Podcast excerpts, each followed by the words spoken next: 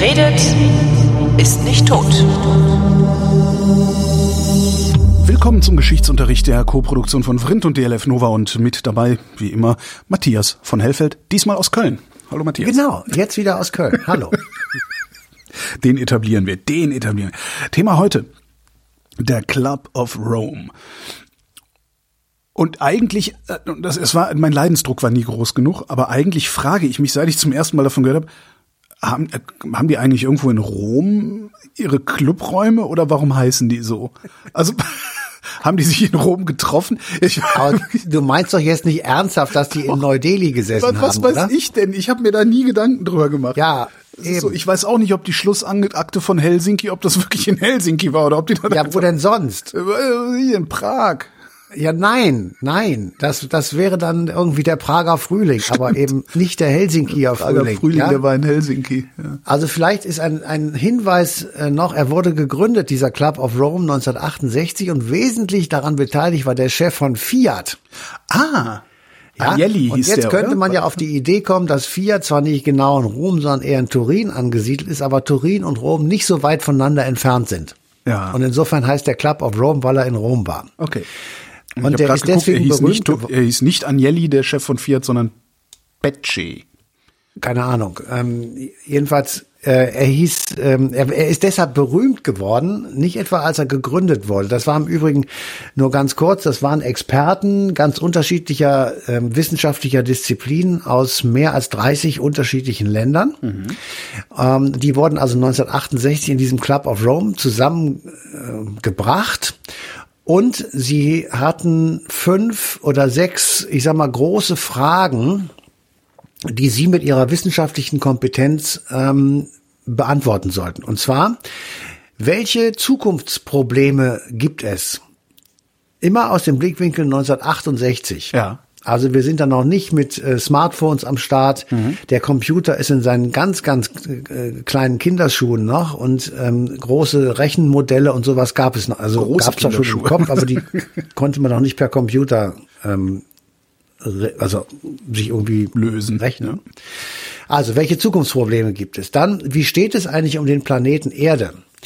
Ähm, da gab es äh, saurer Regen, da gab es umgekippte Flüsse, äh, da gab es Smog, äh, weil also die Schornsteine der Industriegegenden äh, Tonnen von Dreck in die Luft pusteten und man also wie, ich sag mal, vor zwei, drei Jahren konnte man das noch in Peking sehen. Ja. Da siehst du einfach so eine gelbe Soße über der Stadt und äh, das, äh, da kann man weder leben noch arbeiten. Das ist einfach äh, keine Luft zum Atmen. Also wie steht es um den Planeten? Da ging es dann um Wasser, da ging es um ähm, den Bestand von Tieren, die natürlich darunter auch zu leiden haben und so weiter. Dann dritte Frage: Welche Zukunftsszenarien sind eigentlich denkbar? Also was was könnte, wenn wir das nehmen, was wir heute sehen, Ende der 60er?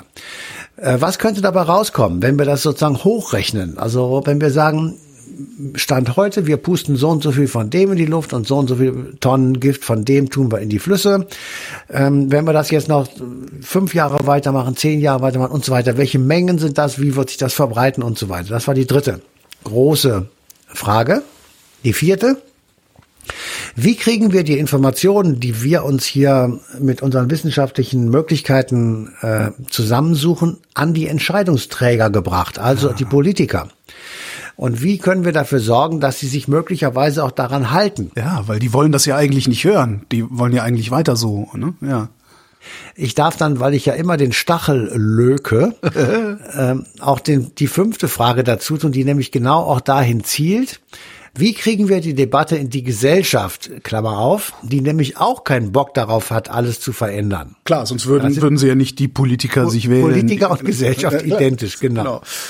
So, also, und dann haben die gesagt, ja, das ist eine tolle Idee und haben sich drei, ähm, ich sag mal, Schwerpunkte äh, herausgesucht, die sie aus ganz unterschiedlichen Disziplinen gemeinsam bearbeitet haben. Der erste äh, Schwerpunkt war, wie müssen wir verändern oder umformen äh, die weltweiten Wirtschaftssysteme? Was, was muss passieren? So, und da können wir zwar jetzt mit halb wirtschaftswissenschaftlichem Wissen bis, bis null, also zwischen du vielleicht bei plus eins, bei mir ist es eher minus eins, ähm, das, was ich auch immer schon sage, wo du immer sagst, dass das Quatsch ist, wie kommen wir weg von der Idee, dass die Ökonomie ein ständiges und stetiges Wachstum braucht? Das heißt, die, die Idee war, geht es auch mit Nullwachstum? Kann man Wirtschaft so organisieren, dass sie auch bei Minuswachstum, also weniger Produktion, weniger Verbrauch von Ressourcen, weniger Ausstoß von Schadstoffen, ähm, einen Lebensstandard in der entwickelten und in der weniger entwickelten, das waren beide Welten sozusagen zusammen, äh, ich sag mal, zumindest mal auf dem Stand halten kann. Mhm. Geht das oder geht das nicht? Der große Fehler, der in dieser, in dieser Frage meiner Meinung nach immer wieder gemacht ich wird, ist auch, nein, nein, dass wir Wachstum gleichsetzen mit Ressourcenverbrauch. Ja, so, pass auf, wir, wir, sind wir haben, halt, wir haben halt gelernt, wir haben halt gelernt, ja, völlig klar, wir haben halt gelernt, dass Wachstum nur über Ressourcenverbrauch funktioniert. Und ich glaube ja, wenn wir lernen, uns zu fragen, wie wir das voneinander entkoppeln, ähm, ja, kommen wir das weiter. War zum Beispiel, ja. Das war eine der Fragen, die sie sich gestellt ah, haben. Okay. Äh, und die haben sie aber damals nicht beantworten können. Mhm. Ich sag mal ein Beispiel jetzt. Wir, wir werden in Zukunft viel mehr äh, Elektrizität, also Strom verbrauchen in der Wirtschaft. Ja. Äh, und die Frage ist jetzt, wie können wir den herstellen, diesen Strom, ohne AKWs anzuschmeißen oder ohne äh, Gas- und Kohlekraftwerke und so weiter. Möglicherweise Wasserstoff, möglicherweise Photovoltaik, möglicherweise irgendwas. Ja, in dem Moment, wo du das sozusagen erforscht hast und wirklich flächendeckend und großräumig machen kannst, mhm. ohne dass du die Ressourcen verbrauchst, bist du der gute Junge, ist ja gar keine Frage. Aber 1968, als sie angefangen haben, darüber nachzudenken, war von Photovoltaik noch nicht die Rede. Schon, aber in einem Jedenfalls Wirkungsgrad, das, ja, genau, also dann, dann, ich weiß, wenn, ich weiß noch, die, die, nee, 68 nicht, das war ja dann schon späte 70er, frühe 80er, als das zum ersten Mal ja, ja, sinnvoll das, zu sehen war. Ja, ja. Genau. Ja. So, und der zweite Schwerpunkt ist, das ist genau, wo wir jetzt eigentlich schon reingerutscht sind, weil der auch mit dem ersten zusammenhängt, Entwicklung von Wohlstand und Verbrauch von Ressourcen. Wie hängt das zusammen? Kann man das eine vom anderen abkoppeln? Und wenn ja, wie sollen wir das machen? So, und der dritte Schwerpunkt, und das fand ich, als ich mich damit beschäftigt habe, sehr ähm, überraschend und toll, dass Sie sich äh, den Punkt auch vorgenommen haben, und zwar die Arbeitswelt und die Lebenswelt der Menschen. Also, Sie haben den Zusammenhang hergestellt, den jeder von uns äh, aus eigener Erfahrung schon kannte. Schlechte Arbeitswelt, schlechte Lebenswelt. Ähm, Kinderarbeit, Kinderarmut.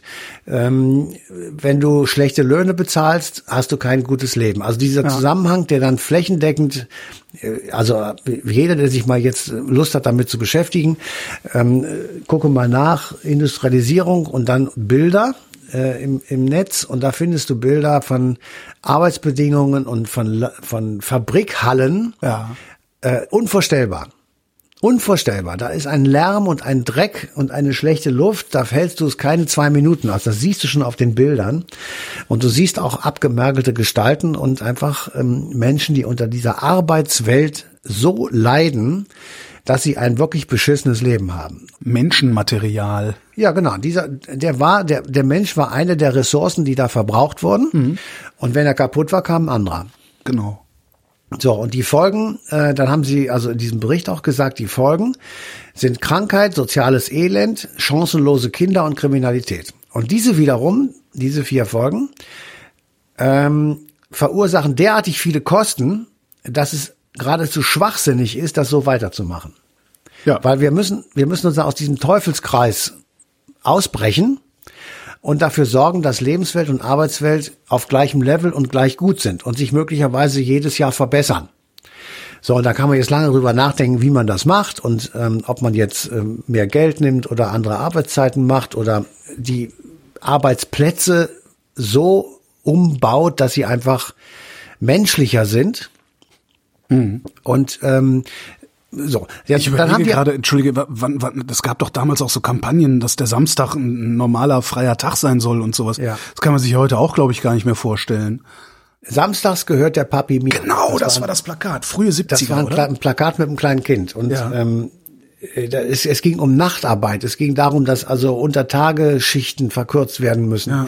für die Bergarbeiter. Und ähm, also alles Dinge, die wir heute so gar nicht mehr haben. Also die, die Jobs haben wir so gar nicht mehr. Und dass jemand am Samstag arbeitet, wird ihm gut entlohnt. Ja, ja, stimmt. Das haben meine Eltern es geschafft, sich überhaupt dieses kleine Einfamilienhaus äh, zusammenzusparen, mein Vater ein Jahrzehnt lang Überstunden geschoben hat und dafür ordentlich bezahlt worden ist. Ja, ja klar. Samstags gehört Fatih mir, ist sogar aus den 50er Jahren, schon aus den späten 50er. Ja, ja, das ist ein, also die Gewerkschaften haben lange äh, darum gerungen, genauso mit der 35-Stunden-Woche. Das war in den 70er und 80ern äh, der, der Everburner der Gewerkschaften. Ja. Aber denen ja. ging es tatsächlich um den Arbeiter und nicht um eine ja um eine Gesamtschau auf auf auf Arbeit, Umwelt, äh, Leben und so weiter. Also denen ging es nicht um den Planeten. Der Club of Rome wird ja dann gesagt haben, naja, wenn wir die Leute nicht ausbeuten, dann äh, geht's auch dem Planeten besser, weil das ist dass da so eine so, so wie nennt man das denn so eine ja, Wechselwirkung ist, ne? Natürlich, der Club ja. of Rome war weltweit gedacht und die Gewerkschaften in Deutschland denken ausschließlich an deutsche Arbeitnehmerinnen und Arbeitnehmer. Das ja. ist ja auch richtig so. Das ja, klar, dazu, darum heißen die ja auch so. So heißen genau. Ähm, so, jetzt ähm, also 72 ist das dann rausgekommen mhm. und ähm, es wurde natürlich beachtet. Es gab so ein graues Büchern, das habe ich mir damals auch gekauft, kurz danach. Aber natürlich nicht ganz gelesen, weil das irgendwie, keine Ahnung, 800 Seiten sind oder sowas. und ja, ähm, Wissenschaftskommunikation ist schwierige Sache. Ja. ja, es ist wirklich schwierig, zumal es eben, und das muss man wirklich wissen, ähm, also der normale Mensch zu Hause war damals noch nicht so ausgerüstet wie wir alle heutzutage. Also Laptop und PC gab es nicht, Computer gab es allenfalls mit Lochstreifen und in der Industrie, aber nicht im Privatverbrauch. Ähm, es gab dann so allmählich diese etwas verbesserten Schreibmaschinen. Ja, mehr gab es aber noch nicht. Und insofern war das einfach schwierig, das auch so zu kommunizieren und runterzubrechen, dass man eben nicht äh, 800 Seiten lesen musste, um, ich sag mal, ähm, ja, äh, so, sofort zu verstehen in seiner gesamten in seiner gesamten Breite. Es auch verstehen zu können überhaupt. Also das ist ja Ende der 60er Jahre dürften die meisten Journalisten ähm, irgendwelche Geisteswissenschaftler gewesen sein, die dann über über Heinrich Heine promoviert haben und so, die überhaupt nicht nicht in der die Lage sind, ohne ohne ihnen das vorwerfen zu wollen, aber die überhaupt nicht in der Lage sind, irgendetwas, also eine eine auch nur einfachere Statistik zu lesen und zu verstehen. Ähm, und das heißt, du hast dann, ne, du hast eine Bevölkerung, die das noch nicht kann, weil die Arbeiterkinder, die sind noch nicht auf den Unis, ne, die kommen gerade erst. Also das ist ja, da da rein zu kommunizieren ist schwierig, ja. Ja, aber man hätte ja sagen können, die Politik liest das durch, da, da gibt es irgendwelche mhm. intelligenten Menschen, die lesen das und dann sagen sie den Politikern, was sie machen sollen. Und das ist eben leider nicht geschehen. Und insofern ähm, muss man einfach sagen, ähm, die Schlussfolgerungen, die dieser erste Bericht hervorgebracht hat, die sind eigentlich relativ einfach und die mhm. heute, heute sind sie sozusagen allgemein, äh, also ja, Allgemeinwissen. Äh, die haben nämlich gesagt, und das ist wirklich ähm, der, der Hauptpunkt ist die Industrialisierung. Ja. So, da kann, die, die können wir nicht wieder rückgängig machen. Äh, wir können auch nicht jetzt, da wir uns umstellen auf die alternativen Energien, nicht einfach sagen, äh, die großen Industrien in Deutschland, die interessieren uns nicht mehr, die stellen wir jetzt ab. Wir machen jetzt nur noch Öko-Food. Das wird nicht funktionieren. Das heißt, wir müssen eine Idee haben, was wir mit diesen großen Firmen machen, die auch viele Leute beschäftigen. Aha. So, das Zweite ist, ähm, wir haben ein Problem, das haben die damals festgestellt, wir haben ein Problem mit der Weltbevölkerung, die wächst zu schnell. Ja. Das können wir mittlerweile feststellen, ist korrekt gewesen, diese Feststellung. Ähm, ist irgendwas von dem, was Sie damals in den Grenzen des Wachstums geschrieben haben, nicht korrekt gewesen? E-, eben, das, da komme ich am Schluss. Okay, meine Pointe, die hast du mir jetzt weggenommen. Okay. Nein, also das kann ich vorweg sagen. Natürlich ist alles genauso eingetreten. Ähm, Im Übrigen hätte man auch nur einfach Heumer von Ditford sich anhören müssen. Stimmt. Der hat, der hat in den Jahren nämlich in der Wissenschaftssendung im ZDF gehabt und hat dann immer erzählt, wenn, wenn wir so weitermachen, wird sich das Klima in der, in der Welt so und so verändern, nämlich es wird wärmer werden. Und dann hat er so eine Statistik, so eine Kurve da gemalt, fast mit der Hand auf so einer Kreidetafel. Das sah sehr heut, also nach heutigen Maßstäben geradezu steinzeitlich aus. Und er kommt auf exakt die Temperaturanhebung, die wir jetzt erleben, 1,8 Grad. Mhm. Also bis, bis jetzt. So, und ähm, dann hat er gesagt, das zweite Problem, was wir haben, ist die Weltbevölkerung. Die wächst zu schnell, weil je, wächst, je schneller sie wächst, desto mehr Ressourcen brauchen wir. Und desto mehr Flächen für die Produktion von Lebensmitteln brauchen wir, es sei denn, wir würden sie chemisch oder synthetisch oder nicht natürlich herstellen. Mhm. Ähm, so, und dann sage ich mir, ja, also der, der Regenwald wird gerodet, damit irgendwelche brasilianischen Rinderzüchter noch mehr Viecher dahinstellen können, damit noch mehr Viecher geschlachtet werden können und die Leute jeden Tag ein Stück Fleisch essen. Mhm. also weltweit betrachtet, das ist der langsame Tod, der da eintritt, und zwar für die Weltbevölkerung. Ähm, und also du hast einerseits siehst du, dass die wächst die Bevölkerung, du siehst, dass der Platz, den du brauchst, um Lebensmittel herzustellen, immer größer wird und drittens stellst du fest, dass immer mehr Menschen nicht ernährt sind. Das heißt, obwohl und das ist ja das Furchtbare, obwohl du mehr Platz zur Produktion von Lebensmitteln einräumst, bekommst du es nicht hin, die schnell wachsende Bevölkerung in dieser Welt zu ernähren. Oder alle zu ernähren. Ja, weil du nicht willst, ne? Das ist das ist ja, ja weil du nicht willst oder weil du nicht kannst. Das kannst du dir jetzt aussuchen. Also da will ich jetzt nicht so fein sein, um das zu unterscheiden. Ähm, aber je mehr Menschen da sind, die Hunger haben, desto schwieriger wird es, sie alle zu versorgen. Und damit einher geht die Gesundheit und die medizinische Versorgung. Mhm. Alles das steht 1972 in diesem Bericht drin. Und das Dritte ist, und ähm, oder ja, das Dritte ist, die haben sich natürlich sehr damit beschäftigt, wie es mit den fossilen Energien aussieht. Mhm. Und die haben gesagt, wenn diese Reserven vorbei sind, dann ist auch das Ende der traditionellen Wirtschaft da. Und das, also meint industrielle, äh, industrielle Produktionsweise. Und das ist der einzige Punkt in dem Bericht, den sie über die Jahre hinweg, ähm, ich sag mal, verändern mussten. Klar. Weil Innovation. Nein, nein, du hast äh, in der Zwischenzeit Ölfelder gefunden, ja. äh, wo du auf einmal noch wieder sagtest, wow, jetzt haben wir wieder für 30 Jahre Öl gefunden. Mhm. Ähm, und damit äh, war natürlich die Prognose, die Sie gesagt haben, musste man dann im Prinzip um 30 Jahre nach hinten tun, was diesen einen Teil, nämlich die Rohstoffreserven angeht. Aber haben Sie gleichzeitig auch mit prognostiziert, dass China dergestalt wachsen wird und diese 30 Jahre Ölreserve dadurch vielleicht wieder äh, zusammenschnurrt auf nur fünf Jahre oder so? Also es hat in den, in den Folgejahren immer ähm, Aktualisierungsberichte ja. gegeben, da ist das dann eingeflossen. Aber im Ergebnis kommen Sie immer auf dieselbe Zahl, nämlich in 100 Jahren ist Schluss. Äh, in 100 ja, Jahren. das jetzt vereinfacht. Ja, in 100 Jahren seit 1972, also praktisch. Genau. In 100 Jahren äh, ist also sind die Grenzen erreicht. Deswegen heißt der Bericht Grenzen des Wachstums. Ja. Ähm, und da sagen sie, äh, also da, dann ist einfach Schluss. Wenn wir bis dahin nichts tun, dann äh, ist Schluss. So. Und dann ist natürlich die die ähm, feine Frage: Haben die eigentlich auch gesagt den Politikern, was sie tun sollen? Mit Sicherheit. Da, ah, natürlich, haben sie gesagt. Und die Forscher sagen, also wir geben zu, es ist sehr komplex. Und das ist tatsächlich so, wenn du dir einfach mal überlegst, Ressourcenverbrauch, äh, Erdölreserven und Gesundheitsstatus in Afrika hängen mit einer einzigen Frage zusammen, nämlich wie viele Menschen gibt es? Ähm, dann kannst du dir vorstellen, dass die Antwort zwar ist, okay, wir können einfach dafür sorgen, dass es weniger Menschen gibt, aber das alleine ist schon nicht zu kriegen. Das ist nicht zu machen. Also ich wüsste nicht wie. Bildung. Also es ist, ist ja tatsächlich Bildung und Wohlstand. Also wenn, ne, also das ist ja. Ja, Holger, das ist, ist ja selbst prima, selbst Bill Gates ist ja von seiner Geburtenkontrollen-Idee weggekommen, als man ihm erklärt hat, dass Bildung und Wohlstand je ja. gleicher das verteilt ist und je besser das verteilt ist, äh, Geburtenraten ja. sinkt. Ne? Dann äh, bitte ich dich einfach äh, eine Organisation zu gründen, die das dann auch umsetzt. Sobald also, ich Milliardär bin, mache ich das. Sehr gerne. Ähm, ich sage nur, das ist sehr komplex. Das ist ja auch, was ich sagen wollte. Und wir brauchen komplett neue Ideen. Wir brauchen einfach, wir müssen raus aus diesem alten äh, Fahrwasser. Wir müssen weg von der Idee eben zum Beispiel, dass es immer Wachstum geben muss. Wir müssen weg von der Idee, dass man nur fossile Energieträger hat. Wir brauchen eine komplett umgestellte Wirtschaft. Wir brauchen eine andere Ernährungsweise der Menschen. Wir müssen nicht jeden Tag Fleisch essen und viele tun das ja auch schon gar nicht mehr, Gott sei Dank. Und je mehr das werden, das war 1972 nicht abzusehen, dass es so eine Vegetarierbewegung gibt oder sogar Veganerbewegung. Na, aber 72 ähm, werden sie auch insgesamt weniger Fleisch gegessen haben als heute, oder? Also nicht äh, Nein, ganz im Gegenteil. Nein, nein, nein. Also Echt? da Waren kann ja schon so? sehr gut dran erinnern. Fleisch muss auf den Teller und zwar okay. jeden Tag. Okay. Das war, das war, äh, das, also Stimmt, das ist ähm, Wirtschaftswunder. Das war, das, das war Wirtschaftswunder. Das war Statussymbol. Das war, ich habe nie wieder, ich will nie wieder Hunger haben. Also die Generation meiner Eltern und Großeltern, die haben Kriege erlebt und hatten Hunger. Und das, das will ich nicht mehr. Das, ich werde jetzt jeden Tag Fleisch essen.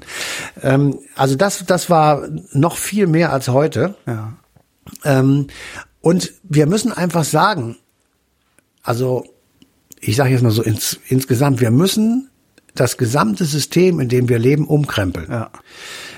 Es, es, ich, ich sage gar nicht, dass das jetzt komplett auf, ähm, keine Ahnung, alle müssen grün werden oder sowas. Das ist nicht der Punkt. Aber wir brauchen, wir müssen die Art und Weise, das steht jedenfalls in diesem Bericht drin, wie wir handeln, wie wir wirtschaften, wie wir Dinge verbrauchen, wie wir recyceln und so weiter. Das müssen wir so umbauen, dass ähm, wir aus dem goldenen Kalb, um das wir immer herumtanzen, das da heißt Wachstum, wegkommen mhm.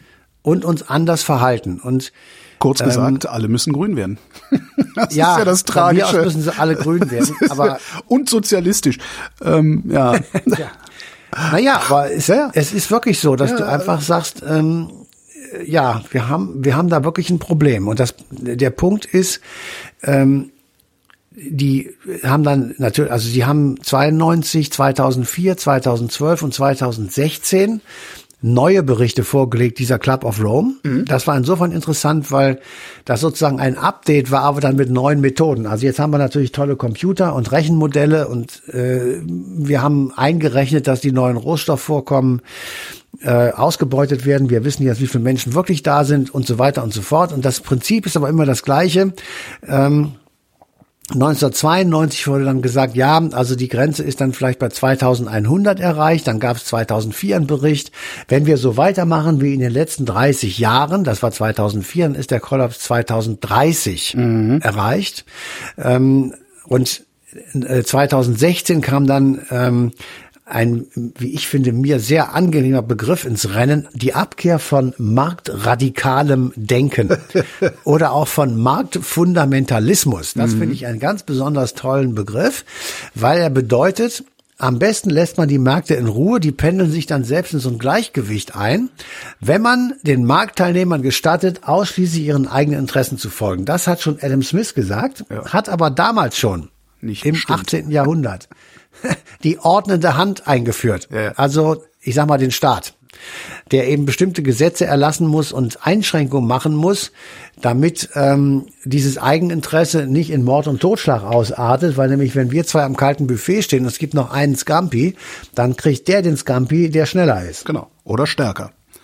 Ja, oder stärker. Und der, der eben schwach ist, der ist äh, hinten über.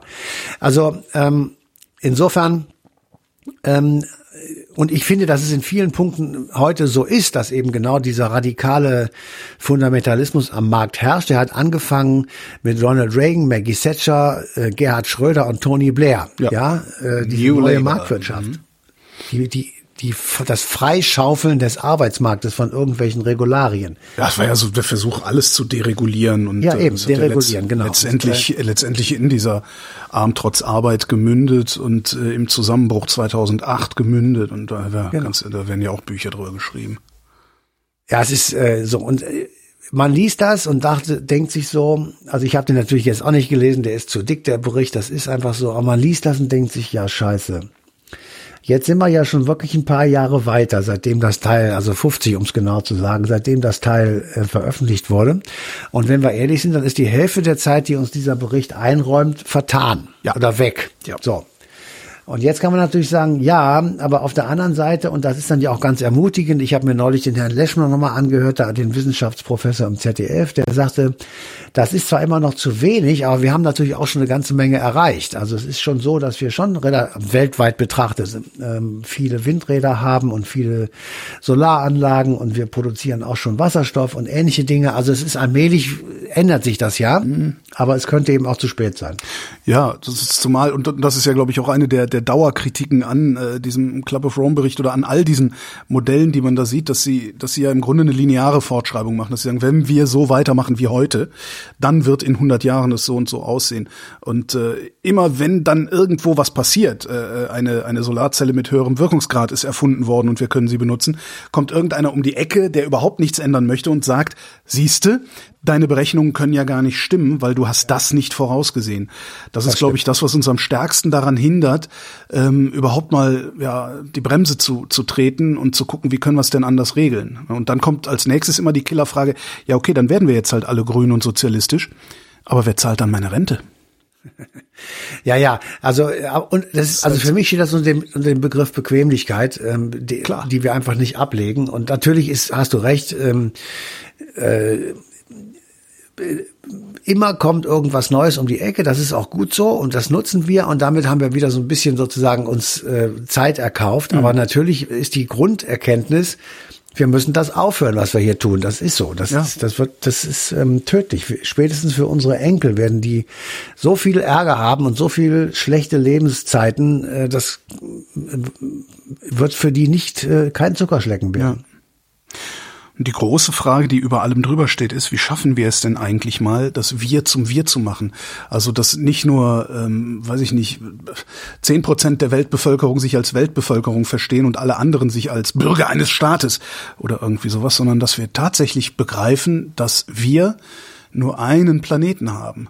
Ja. Das heißt, äh, äh, dass der, dass der Chines dasselbe Verständnis für und von diesem Planeten hat, das wir auch haben. Das ist, äh, wie man Das da kriegen wir ja hinkommt. schon nicht in Europa hin. Also, Stimmt, kriegst du noch nicht mehr in Deutschland hin. Ja. ja, genau. Wobei, ich glaube so grundsätzlich, wenn die Ostfriesen Witze über die Bayern machen, äh, ziehen die trotzdem an einem Strang letztlich. Und da würde ich halt gerne hinkommen, dass die Chinesen Witze über die Deutschen machen und wir trotzdem an einem Strang ziehen. Ja, das wäre schön. Im nächsten Leben. Matthias von Hellfeld, vielen Dank. Bitteschön. Und euch danke für die Aufmerksamkeit und der Hinweis auf den 28. Februar 2022, denn da läuft die passende Ausgabe Eine Stunde History auf DLF Nova.